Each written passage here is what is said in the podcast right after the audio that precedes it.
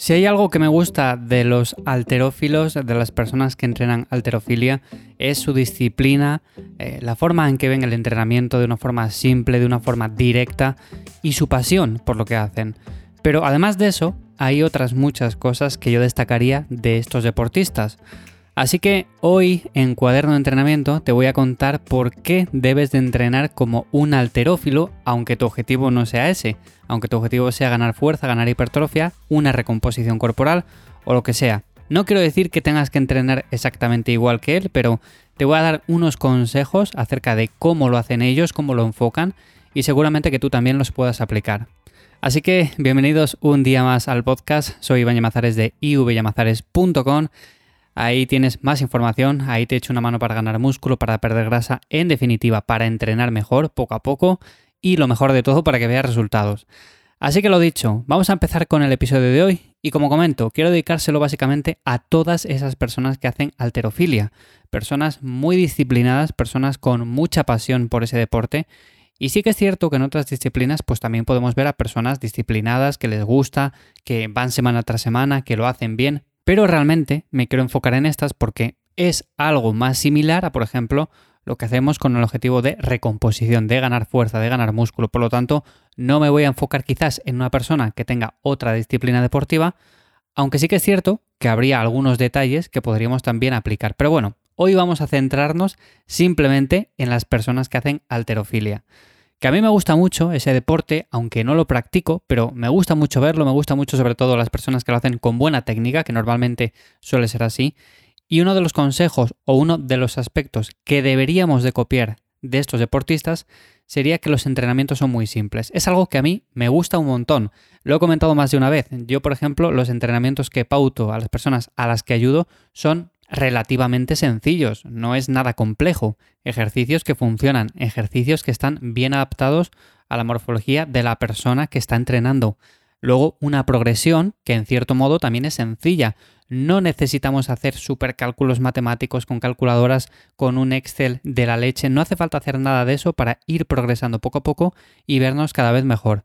Entonces, estas personas Podéis echar un vistazo a los vídeos de YouTube, en Instagram, donde sea, vais a ver que tienen unos entrenamientos en cierto modo simples. Es verdad que luego tienen ejercicios bastante complejos, pero yo me refiero a que no hacen quizás en un mismo entrenamiento 20 ejercicios diferentes, sino que por ejemplo hacen la sentadilla, hacen variante de sentadilla, hacen ejercicios accesorios para mejorar esa sentadilla y ya está. Y por ejemplo, en otro entrenamiento, pues se centrarían más quizás en los tirones, con peso muerto, con arrancada, quizás también el día de los empujes con un press militar, con un handstand push-up. En definitiva, hay muchos ejercicios, pero hacen los entrenamientos muy simples y esto lo podemos copiar cuando vayamos a entrenar con el objetivo de hipertrofia.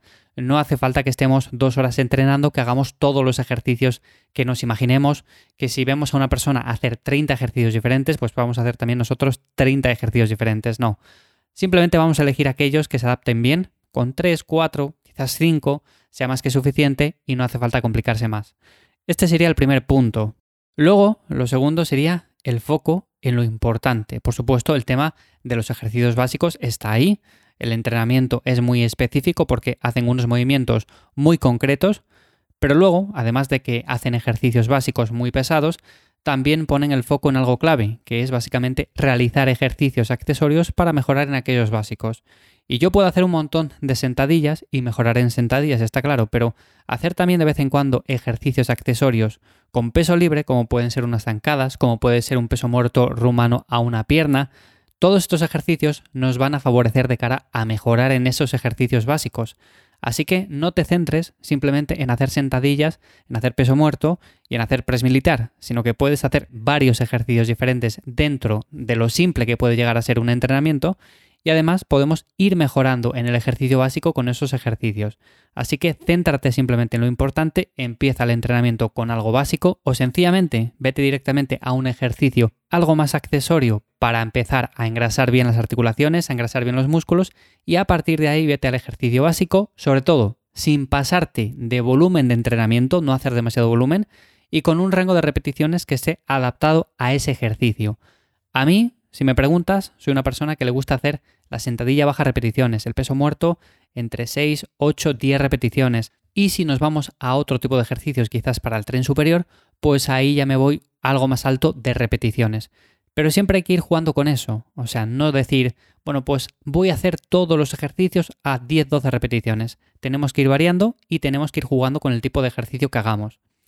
Otra cosa que me gusta un montón de estos deportistas es que perfeccionan mucho la técnica. Y no es para menos, porque hacen movimientos que tienen su complejidad, con mucho peso, y simplemente un desliz puede hacer que terminen con una lesión la cual les impida seguir entrenando el resto de su vida. No es como, por ejemplo, si estamos haciendo unas flexiones en el suelo, que si te haces un poco de daño o haces una repetición mal, quizás a los dos días ya estés bien. No es lo mismo ese tipo de lesiones que lesiones como, por ejemplo, cuando hacemos un clean and jerk, cuando hacemos una arrancada. Son ejercicios que requieren de mucha técnica, los cuales les hacemos con mucho peso y por lo tanto tienen mucho foco sobre todo en eso. O sea, entrenar de forma simple, elegir ejercicios muy efectivos para lo que quieren hacer, pero además priorizar mucho la técnica, no levantar peso por levantar, no hacer cualquier cosa. Sobre todo el tema también de la movilidad, dedicar ciertos días a trabajar la movilidad de hombro, movilidad de cadera, movilidad de todas las articulaciones en general, porque si no, al final vamos a estar muy rígidos y no vamos a ser capaces de hacer ni siquiera un press militar. Entonces, esa parte sería muy importante, tanto en un entrenamiento, ya bien sea para ganar fuerza, para ganar hipertrofia, para salir simplemente a correr, lo importante también es la técnica. Y aquí quiero hacer un inciso. Hay algunas veces que personas dicen, bueno, es que no vamos a empezar siempre con la técnica 100%, así que eh, eso de la técnica no es tan importante. Bueno, es cierto que al empezar la técnica pues va a ser un poco flojilla y vamos a hacerla un poco mal, pero no quiere decir que por eso no tengamos que ir perfeccionándola con el paso del tiempo. Yo seguramente, o tú, o cualquier persona que lleve cierto tiempo entrenando, verá que si se graba a día de hoy haciendo un ejercicio, no es ni parecido a como lo hacía hace un año, hace dos, hace cinco. ¿Qué quiere decir eso? Pues que seguramente todavía tenga puntos a mejorar, porque siempre hay algo que mejorar, pero que lo hace mucho mejor con respecto a cómo lo hacía hace tiempo. Así que lo importante es ir mejorando con el paso del tiempo y no solamente subir kilos porque sí. Y otra cosa que también me gusta de estos deportistas, de esta disciplina, es el ambiente. El ambiente es pura pasión. Yo no sé si habéis visto estos gimnasios donde entrenan, sobre todo los alterofilos chinos. Bueno, pues son gimnasios muy simples, no hay muchas máquinas. La verdad que solamente hay racks para hacer sentadillas, quizás algún banco, alguna cosa más. Pero no hay muchas cosas, o sea, realmente no es ni comparable a lo que podríamos encontrar en un gimnasio convencional. No quiero decir con esto que debamos de entrenar así tan simple, tan minimalista, porque la disciplina que ellos practican es totalmente diferente. Vale que levantan peso, pero no tiene nada que ver si nos gusta entrenar de esa manera, pues podemos ir a un gimnasio así y podríamos entrenar perfectamente. Que hay muchas personas que piensan que por tener solamente eso no serían capaces de desarrollar hipertrofia. Y no tiene nada que ver. O sea, yo por ejemplo entreno en casa, tengo mi rack, mi jaula, mi barra, discos, un banco y poco más. O sea, no tengo ni máquina de poleas, no tengo absolutamente ninguna máquina que podríamos encontrar en un gimnasio convencional. Y no por ello entreno mal. Ahora bien, si te gusta la variante de utilizar de vez en cuando alguna máquina, también está bien y no quiere decir que lo estés haciendo mal. Así que depende un poco de tus preferencias. Cuando vayas a entrenar, si te gusta hacer unas extensiones de cuádriceps, bueno, pues vas a tener la máquina ahí en el gimnasio. Si te gusta hacer unas hiperextensiones, pero te gusta hacerlas en máquina, pues tienes la máquina. Si te gusta hacer un jalón en polea, pues también tienes la máquina.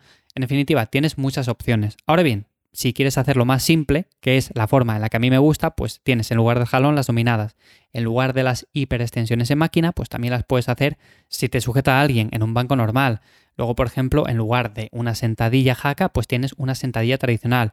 En lugar de una sentadilla un poco más vertical, pues tienes una belt squat, una sentadilla con cinturón que también está muy bien y es una variante que a mí me gusta. En definitiva, que tienes muchas cosas que puedes hacer y dependiendo de cómo te gusta entrenar, pues tirarás por una cosa o por otra. Pero considero que hay muchas cosas buenas que podemos copiar de los alterófilos. Y de hecho podéis ver su forma física, que normalmente, aunque no entrenan para ganar masa muscular, pues son personas con un físico envidiable, con una buena hipertrofia, una buena estética. Tampoco es que cuiden seguramente mucho la dieta con respecto a tengo que consumir estas calorías para verme más definido. No, no es que se fijen en eso, pero claro, al entrenar bien, al mover bastantes kilos y al hacerlo de forma efectiva, pues consiguen lo que muchas personas entrenando en un gimnasio y fijándose en las calorías y en todo, pues al final no consiguen lograr. Entonces lo dicho, estas cosas me parecen importantes, entrenar sobre todo de forma simple, poniéndole foco, poniéndole ganas, con mucha técnica, también darle importancia, por supuesto, al trabajo accesorio y el ambiente. El ambiente debe ser un ambiente de motivación, un ambiente en el que te guste lo que estás haciendo y en el que, ya bien sea con un compañero, con la persona de al lado, con más personas que están entrenando igual que tú, bueno, pues estés también motivado. Así que nada, espero que te haya gustado el episodio. Simplemente quería comentar esto hoy por aquí, un episodio diferente en cuaderno de entrenamiento. Déjame tú lo que opinas en arroba ivyamazares, tanto en Instagram, en Twitter, en mi web, también me encuentras por ahí. Y sin más, nada, nos escuchamos de nuevo por aquí en 7 días. Chao.